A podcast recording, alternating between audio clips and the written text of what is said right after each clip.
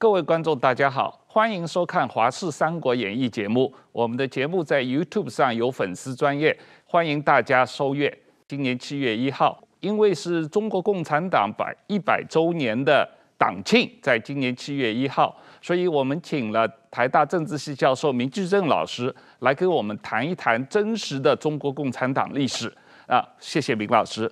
呃，谢谢，也，谢谢石板老师，谢谢石板。那我们先讲一下这个中国共产党在一九二一年创党之前，这个所谓马克思主义是怎么传播到中国来的啊？那呃，我们的节目大概会因为中共的历史可以谈的东西比较多，我们会做上下两集，在啊今明两天播放。那前一段的一百周年中间，我们先谈。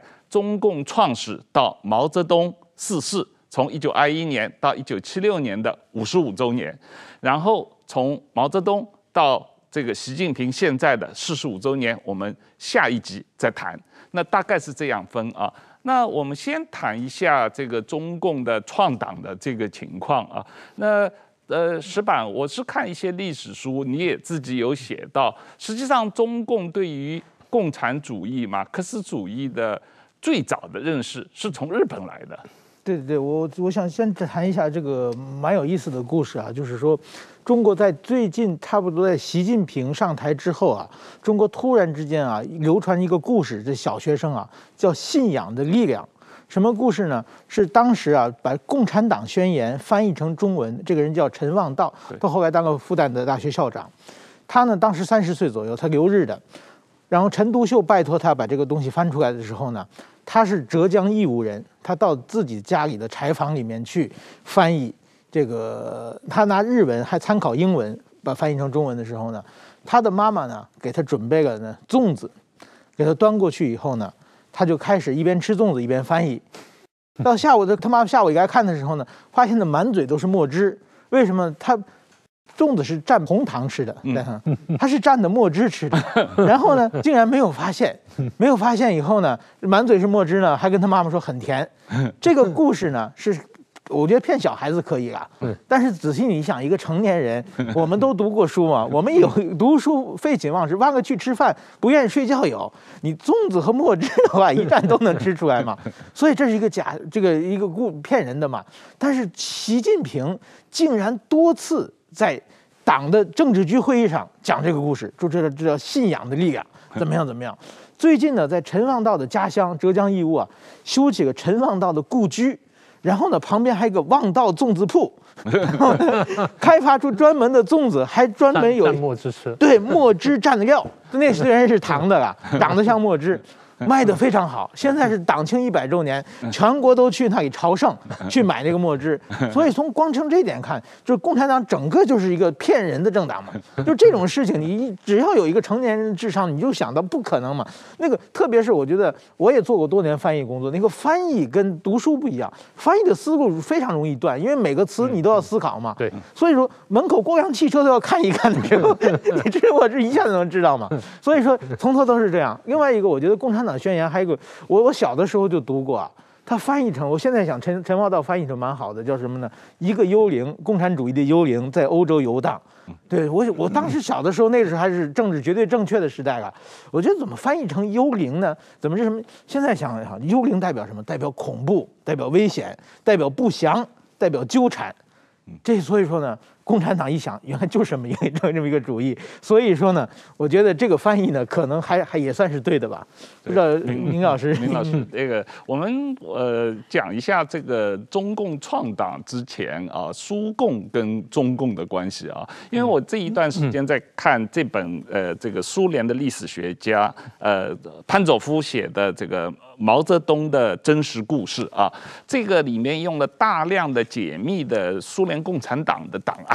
来讲这个苏共和共产国际怎么帮助中国共产党建党，怎么帮助共产党养党，怎么帮指挥中国共产党啊？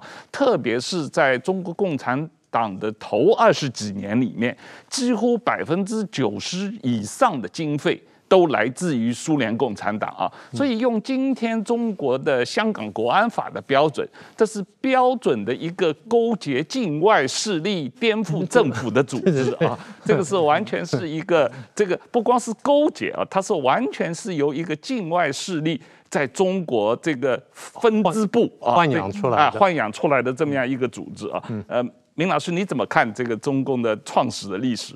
我先回应一下刚才石板说的那个幽灵哈，其实我最近想到翻译叫魔灵，嗯魔灵可能更加准确，因为它原来是叫 spectre，它就是幽灵、魔鬼、妖怪的意思，它就是一个这么一个东西。呃，我很少电视上讲这一段哈，不过我得谈一下我自己的背景了。我的中共党史是自学的，嗯但是呢，我的马列理论呢是有师承的。我的马列理论还真的是共产党教出来的。嗯，我的马列理论呢是德国共产党教出来的。这很很少有人知道这个事儿。嗯我在美国读书的时候呢，教马列主义的呢是一位德国老先生，德国裔的老先生，逃到美国去。他在比较年轻的时候呢，在德国共产党里面成名了。他作为等于是新兴的理论家，当时大家都非常看好他，因为新兴有名呢。结果被纳粹注意到，嗯，所以后来生命就有危就有危险，所以就往外逃。最后呢，逃到美国去辗转呢，反正最后呢就现身出来，在在大学教书。最后呢，我反正大概进最后变成他最后入室弟子。所以在马列的部分呢，我想这个我还是有师承的。我先谈谈这个部分呢，的我第二部分呢谈您的问题。我现在谈第一个部分。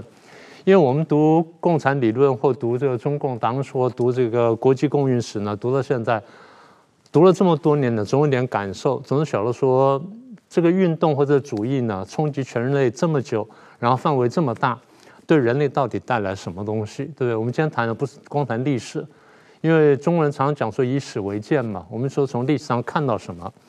第一个，我先整理一下，就是我们现在看见说这个共产主义呢，它。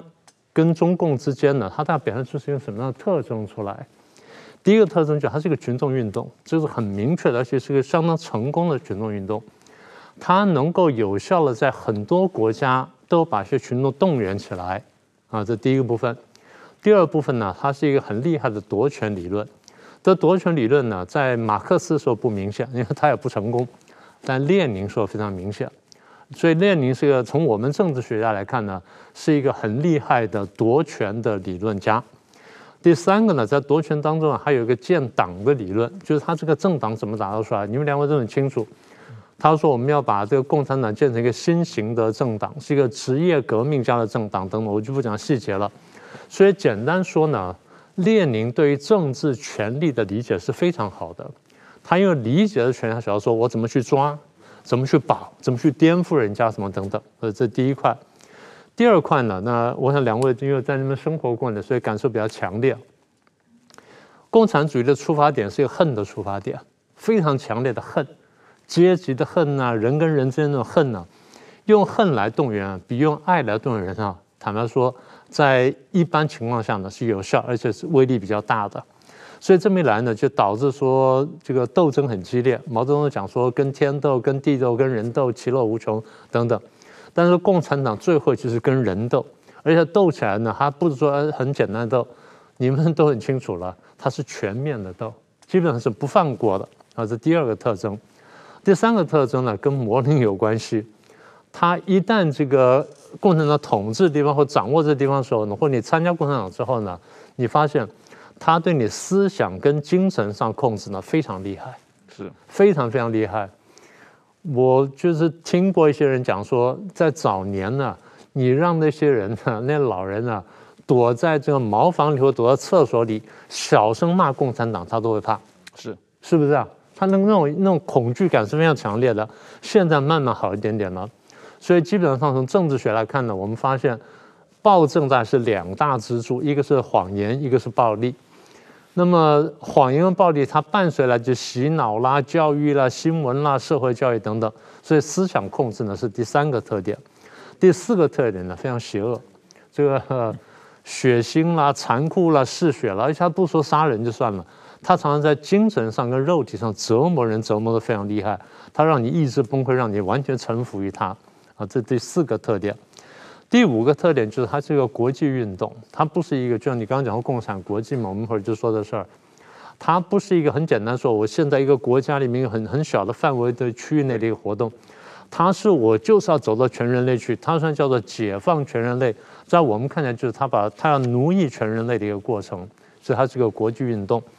然后再来呢，从中国人角度来看呢，它是个外来的意识形态。就刚刚讲到，它是要翻译过来的。毛泽东讲说奉俄国人为师嘛，这话讲得很清楚了。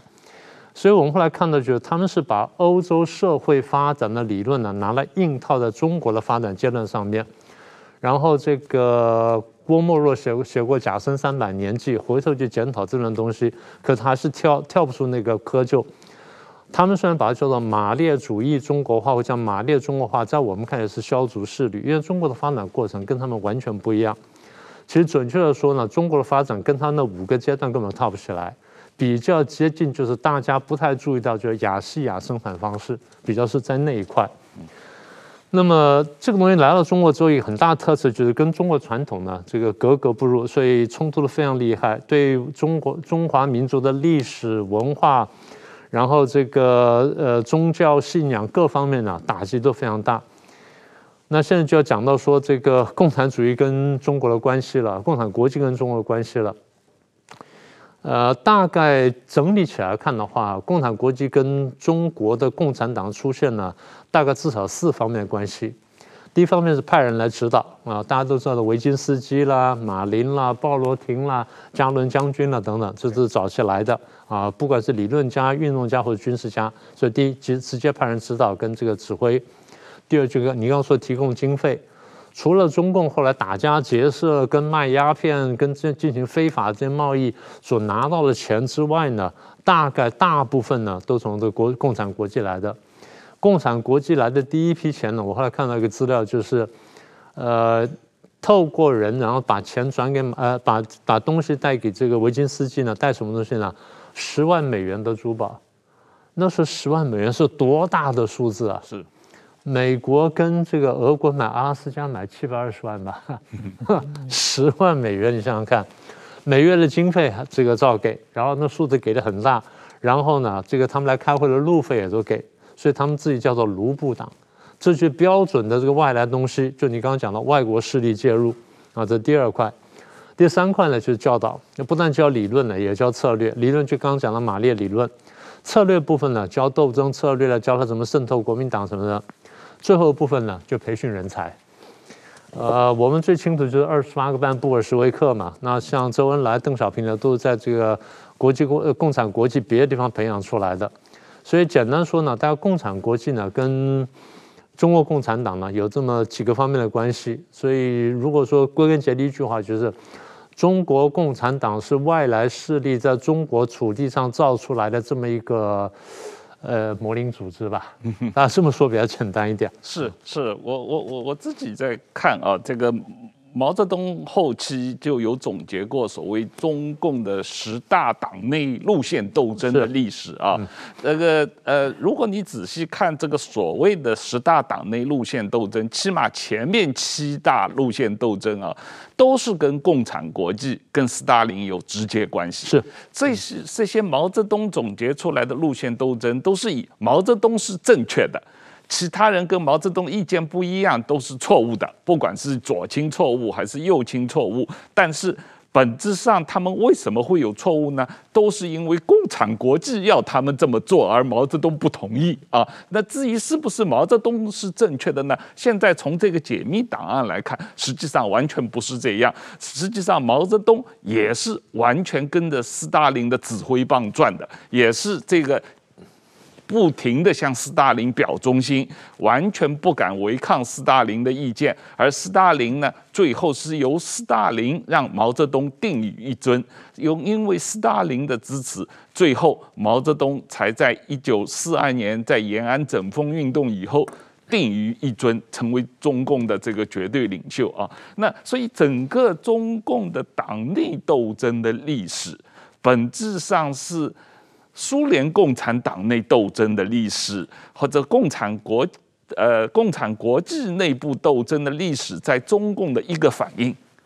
是是这样子的，因为这个刚才我们不讲二十八个半布尔什维克嘛，嗯，当时回到中国来的时候，就有国际派跟土共派的斗争嘛，就像各国共产党，比如说这越南有南越跟北越斗争，等到北越打赢之后，杀南越共产党杀了那个残忍的程度呢，那大概不比外国人差，这个大家都很清楚。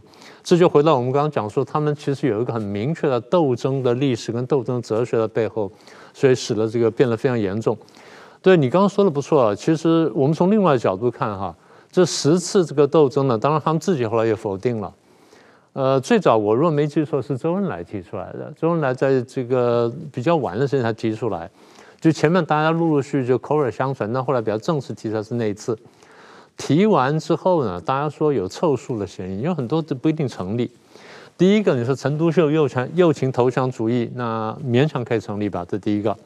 李立三路线才搞了几个月，嗯，怎么叫做叫做一个路线斗争？瞿秋白没搞多久，然后罗章龙就成立一个什么临时委员、临时中央委员会什么之类的，最后也没什么什么成什么气候。张国焘那个你勉强可以说吧，张国焘因为他说一个说往北上走，一个张国焘说往这边走，那两个都有强大军队，那你说路线嘛，这个我说勉强可以算一个，王明可以算一个。然后高岗饶漱石，现在大家都拼命讲说，你把它叫做反党集团。第一，这两个人根本不没有挂在一起。高岗跟饶漱石的关系没有那么密切。高岗严格说起来是，他跟这个斯大林关系近得多。斯大林关系很好，好好得多。呃，我不记得潘佐夫书里面有没有怎么说高岗的，反正后来我们看到的资料就是。高岗每年在这个斯大林生日的时候呢，送的礼物比毛泽东送的好，送老大。毛泽东每次要去打听说高岗送什么，然后他就说：“哎，我怎么样去超越他？因为你刚不说表忠嘛。”对，这个高岗啊，根据这个书的说法，基本上是斯大林安插在中国共产党政治局的一个间谍，是，他是随时随地给斯大林写密报。这个报告，这个中共政治局发生了什么事情？毛泽东说了什么啊？但是当然，高岗实际上是想要取而代之，要想把毛泽东打倒，所以是向斯大林去告毛泽东的状，是这样一个情况。毛泽东心里也不是没有数，毛泽东这个人呢，这个是 这饱读中国二十史，专从里面找人斗人的方法，所以他这个方面是很厉害的。嗯他大概看明白这点，所以故意把他们弄出一个名目出来去打他。然后这样子，我不能说我要清除斯大林在我身边的特务嘛，这样说起来不是太难听了吗？所以这个大概你要说这个说路线呢、啊，说高饶是一个路线，那这个说不通。但你说高岗有问题，这个我是同意的哈。这第七次，第八次彭德怀右倾机会主义这个。好吧，你说是路线斗争，那之后回头去看彭德怀路线比高比毛泽东路线是正确一些吧？是是不是这样？我们大家都同意嘛？你说在这个大跃进的时候，彭德怀关在中南海里面不能出去，这个家伙你别看他大老粗样子，关在院子里面，关在那屋子里面都不能出去。他在院里面转的时候，他晓得外面发生大饥荒，他怎么看出来呢？那个院子里面的树叶被人家摘了吃掉了。他说：“如果中南海里的树叶都被人家摘了吃掉的话，那外面的情况你可想而知。这个人真的是这个，别看他大老粗，是心细如发。那所以他在这个大跃进的时候，他几次上书啊，这个讲强烈争辩说这样做不行。那你被打了，这个勉强算这算是一次。刘少奇可以算吧，因为刘少奇后来对这个。”呃，大跃进有很大的检讨嘛，他希望说能够立碑啦，然后作传啦，然后写成故事了，把我们这个这个错误呢提醒后人不要再重犯了。你说是是是一个路线，我同意了。林彪，你你觉得他有一个他有反党路线吗？大概没有吧。林彪是被逼反的吧？比较像是林彪比较看懂狡兔死走狗烹。其实我后来发现了，历史上的大将军呢。到了一定程度之后，他对政治是有相当理解的，因为兵法跟政治是有相通的地方。所以林彪后来看明白了，前面装孙子装了很久，现在被毛泽东拿出来这个当当棍子去打人的时候呢，他也知道出来，他也不能说不。玩到最后，他晓得被牺牲的时候想逃呢，那严格说他不叫路线斗争。其实后面你说那些更像一些吧，四人帮那些恐怕更像一些。所以看起来，我觉得大概第一呢，就是他们说的嘛，清洗阶级队伍。呃，他们不是常讲吗？列宁常讲，他说列宁说啊，党是靠着不断清洗自己队伍而壮大起来的。就是不断的吐故纳新，不断吐故纳新。这样一个好处就是，把每一每一次呢，把上次运动到这次运动当中，我认为不可靠的人都洗掉。我不管我正确不正确，我只管说你们是不是对我忠心，这个是唯一的指标。所以其实你准确看起来更像一个黑帮的内斗，更像决夺权斗争，残酷跟恐怖呢是很，是应该说是很明显的一个特征了吧？这十次斗争里面，是吧？我们刚才明老师谈到这个十次的党内路线斗争啊，你怎么看中共的党内路线斗争？它的本质是什么？嗯，这今年是一百年嘛。我刚刚当记者的时候啊，在地方的时候，经常去采访一些企业啊、学校的百年大庆，在日本啊。是。去那里时候，首先看到什么？他挂很多照片，第一代社长到最后嘛，第一代校长嘛，十几个百年的，有的时候是十几个、二十几个，看，然后有整个的学校的校史或者这个公这个企业的历史，哪个哪一个社长做过哪些贡献，写的非常清楚。但是今天我们看到中国共产党的时候呢？现在最近邓小平都不提了，是只有毛泽东和习近平，习近平对，就剩两个了。而且习近平明明刚当上嘛，对。所以说，我觉得看到历史呢，我觉得共产党的历史这一百年历史，他自己都不堪回首，是因为他的党的这个最高领导人不停的反党，不停的叛党，不停的有发生严重的路线错误。所以说，我这当然说，到底谁当过共产党的最高领导人，这个有各种各样的说法。呃，我先我在日本的中国共产党党史查了，有十三个，包括习近平，从陈独秀到十十三，这个可能有争议啊。但是我讲，就是看他们的历史，第一个是陈独秀，陈独秀大家知道，后来他因为变成什么托派被开除出党了嘛，开除出党以后，陈独秀他是晚年以后被打，绝对是一个叛徒，他都很惨，他自自己坟被挖了好几次，然后呢，他的女儿最后文革的时候被关起来斗。做过十四个月，叫陈子美，是个妇产科的医生，最后身上绑着五个酱油桶，游了十个小时去的香港，最后又转辗转到美国去了，在美国后来开诊所，还还算不错了。到晚年的时候，文革之后嘛，又给平反了嘛，然后他是安徽嘛，安徽省政府专门到美国去拜访陈子美，就是说我们那个给你父亲啊坟要修好，他女儿就说不要修了。到时候再有运动还要挖，多麻烦。所以说呢，就是说这个这陈独秀是这样嘛。然后第二代，然后是向忠发和瞿秋白，这两个都是被国民党抓起来处决的两个共产党。但是说这两个在党内党史上完全都是被作为叛徒。对，向忠发到现在还没有平反。嗯，瞿秋白是他死后四十五年之后才平反的，一直被被打倒。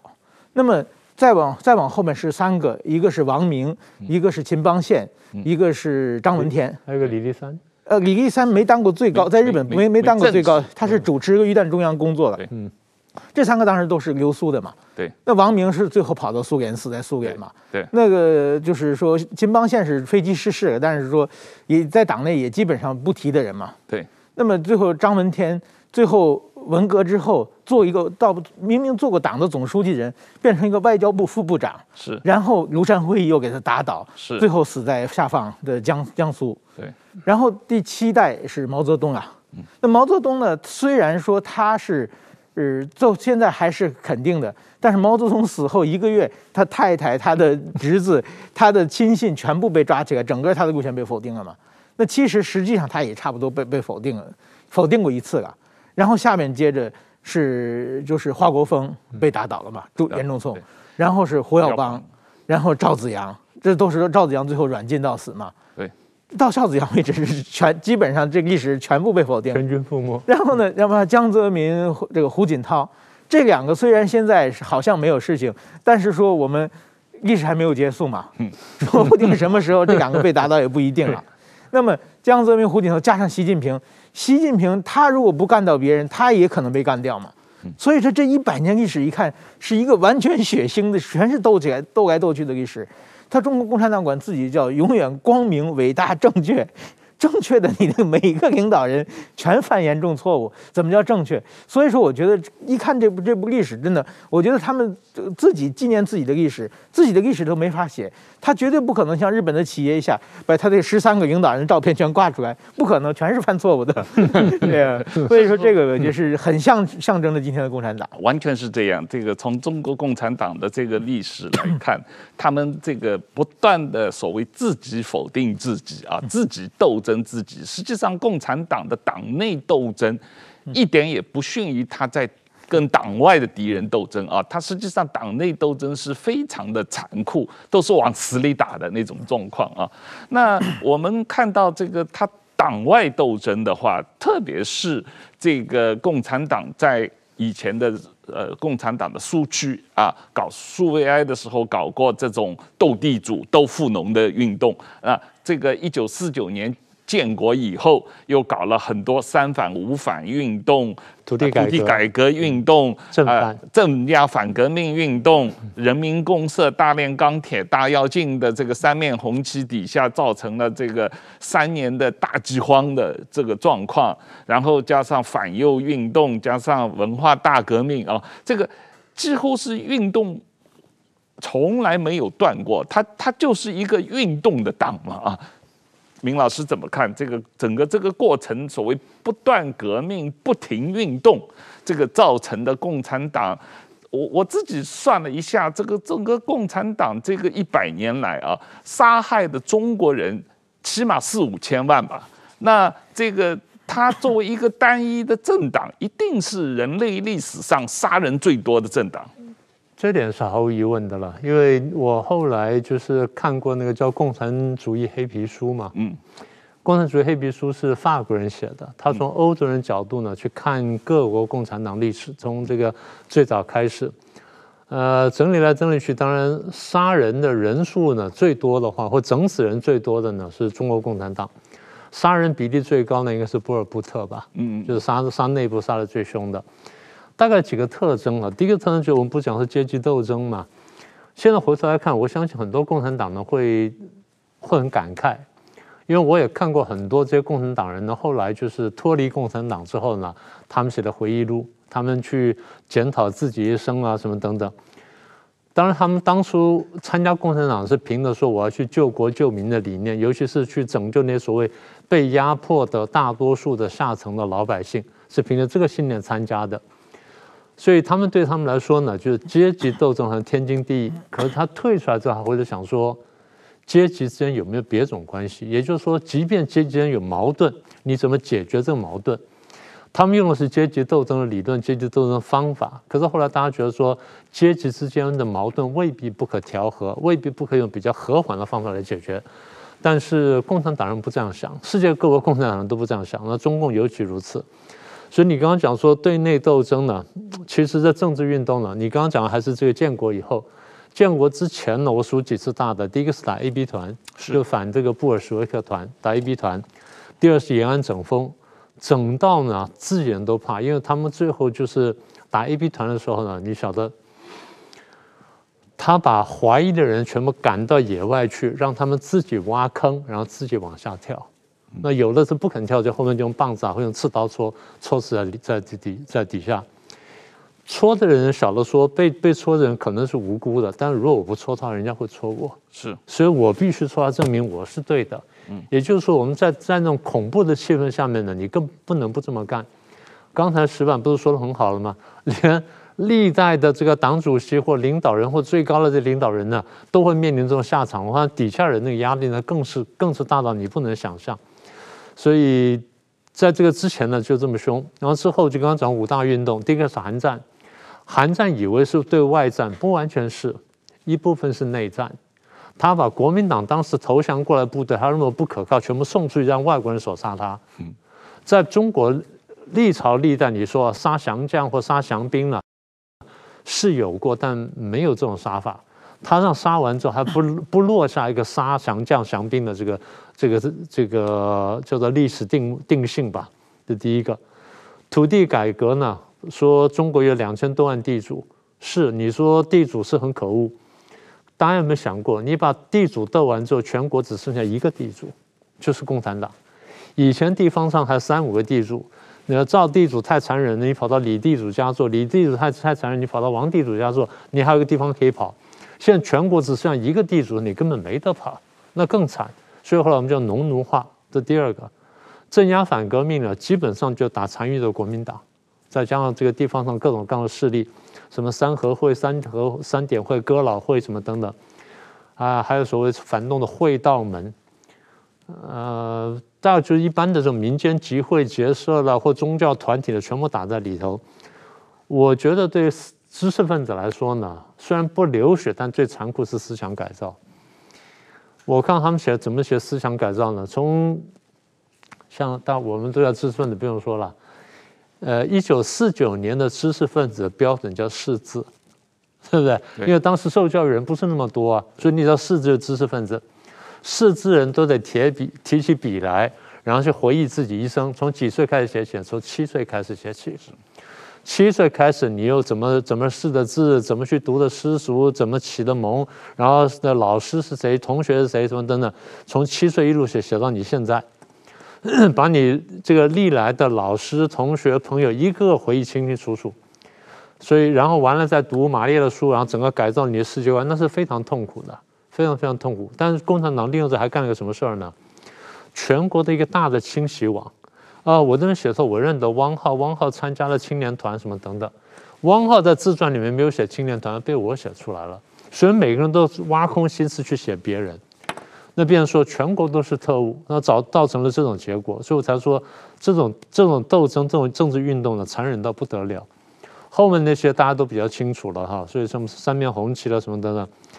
那三面红旗或者人民公社呢，其实最大的一个。最惨的事情就是制造了一场人为的这个饥荒，然后这个饥荒是人类有史以来规模最大的。呃，前一阵子才去世的袁隆平，他自己在这个那人家在那大概在广东还是什么这个田里边，人家问他，他随口讲说啊，那时候可惨了，那死了四这个四五千万人。他随口这样讲，中国的水稻专家随口告诉你说死四五千万，所以这数字基本是可信的。是。所以你现在回头起来看，我就想说，真的是，我就想前面讲的血腥嘛，非常的嗜血。所以我讲说“魔灵”这句话呢，一点都不错的。石板，我们刚才我们谈到了这个呃中共的不断革命、不断运动的这样一个历史啊。但你个人当然也经历过文化大革命的后期，然后在中国有这种运动的经验啊。你对中共的整个这种运动主义怎么看？我觉得他们就常讲，就是说啊，有一个词，现在其实我翻译成当记者翻译成日语怎么？他们叫党性嘛。对，这个人党性很强，在中国高过人性。对，这这这在中国党性强是一个正面的词啊。这人真的，其实呢就是完全否定人性啊，完全把自己的所有的东西完全放弃，然后就是完全是跟党走，对党是就是什么都听嘛。就是比如说很多的，比如说周恩来。他自己家的祖坟，嗯，他自己好像是，是是好像是埋掉还是炸掉了，就是说他怕被人挖祖坟嘛，嗯，所以说他就是说帮把自己家这个都就处理掉了。还有一个呢，就是现在正面形象，比如刘少奇，嗯，刘少奇是一个非常非常，我们凭借就是说现在看来是很正面，文革一个很可怜的被害者，但是说受害，但是其实刘少奇也做过很多很多的事情。我记得我过去看资料是刘少奇，他年轻年轻的时候，他他不不按共产党被抓起来过。当时他的湖南老家有一个亲戚，远房的亲戚蛮有钱，是个地主。嗯。然后呢，别人托他，他去营救刘少奇，花了很多钱，就把刘少奇保出来了。嗯。保出来以后呢，这刘少奇就继续跟共产党，后来就革命了嘛。然后后来一解放的时候，镇反这个地主就被共产党抓起来要枪毙，那个当时杀了很多很多地主嘛。这个这个地主是觉得我们有亲戚啊，是刘少奇啊，然后就是说我我要找刘少奇。当时的这湖南这些人也也不敢判断，因为刘少奇是共产党的大干部嘛，就派人通知刘少奇。然后刘少奇听完以后，就在纸条上写我不认识这个人，然后然后就这个地主就被杀掉了。就说明他们是要要党性。其实呢，就是在这所有的运动里面，全是一种否定人性，这个提高党性的这么这么一个东西。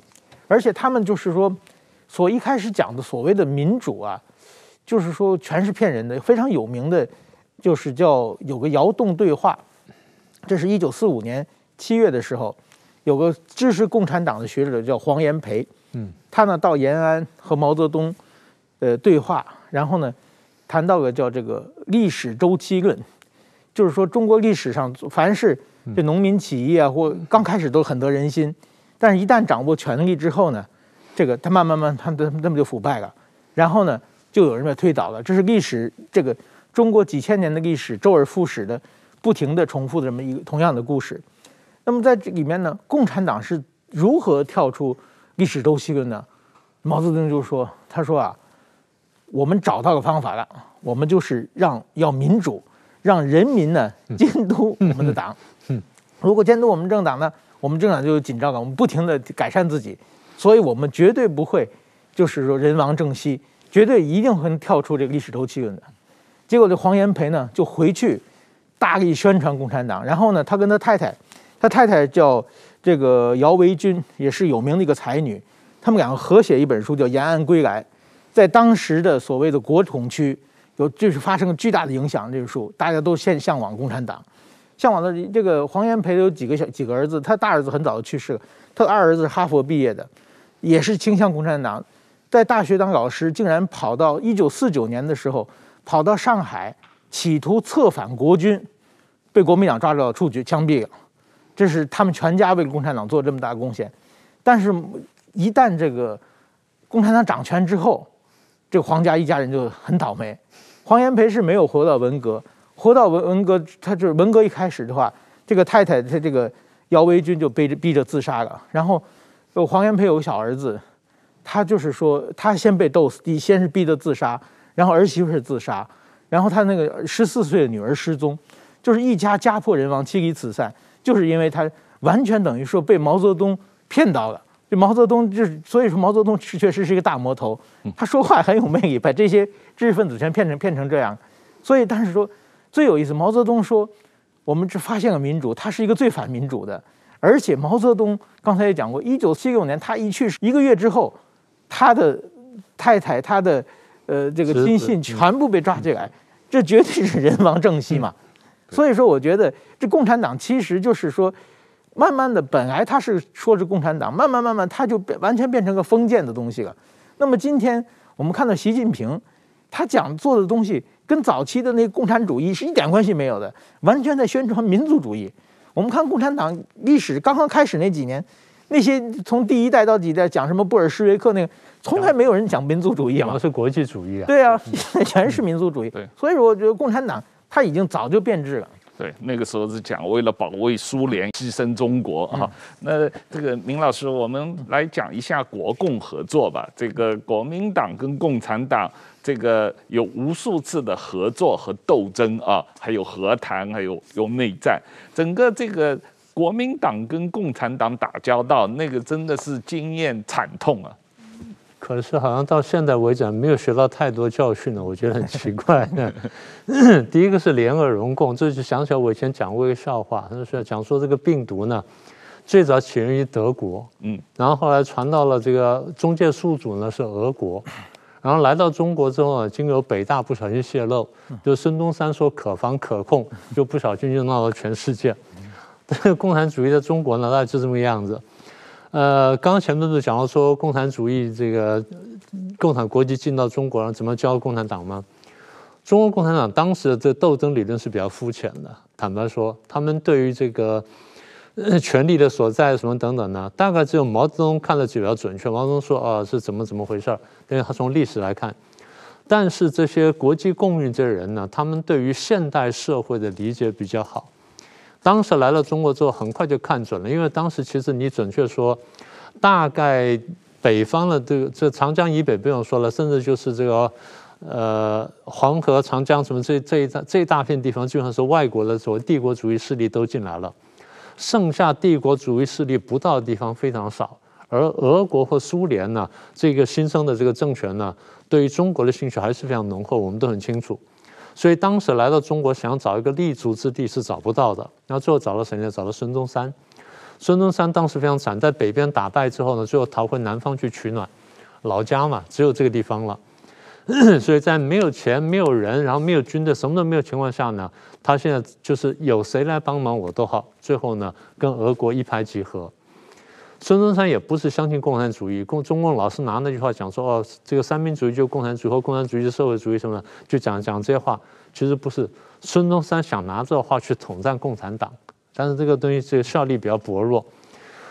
中共渗透国民党呢？其实最早的核心呢，应该是苏联的教导。苏联看准说，你跟他合作，然后呢，他的意识形态比较接近，你进去之后呢，把他架空，然后慢慢把他挖过来，然后最后呢，就你就你就可以掌权了。所以既渗透国民党，又渗透黄埔军校。你仔细看一下，第一渗透进去之后，他夺权夺得非常成功。怎么成功呢？他把关键位置都拿走了，他把国民党的组织部拿走了，工人部拿走了，宣传部是毛泽东自己。然后在军校里面呢，总政治教官的是周恩来，然后总教官的是恽代辉，全部都是共产党人。学生当中呢，他就上才上下分化，然后一半共产党，一半国民党。当然，在这个过程当中呢，要去夺权，就要斗，就要斗这个蒋中正。蒋中正呢，其实清醒的比较早，然后回头去夺权，然后成功了。在北伐过程当中呢，双方合作过一段时间，到了这个武汉的时候呢，就开始分裂。所以在这这个过程当中呢，就一面一面北伐呢，就一面剿共，中间停顿了一下，最后回头共产党逃出来呢，发动这广州暴动，然后这才全面清党。所以国民党的这个教训就是，他的斗争理论是比较薄弱的。然后国民党对共产党那个时候还是有点点认识，后来的国民党慢慢就真的是退化很多。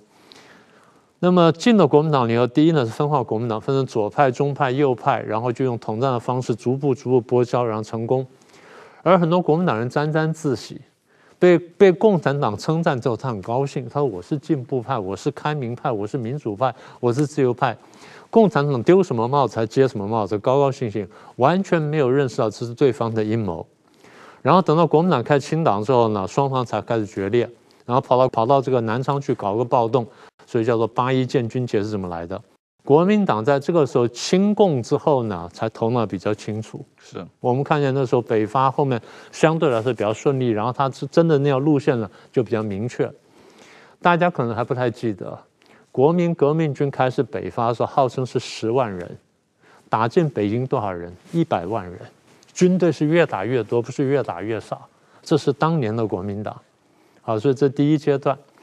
等到这时候开始，国民党开始要建国了，然后这个打这个一年的清除三大这个三大军阀，然后清完了之后呢，开始慢慢建国。建国的时候，日本人打进来，然后这时候要去应付日本人，一面应付日本人，然后一面去剿共。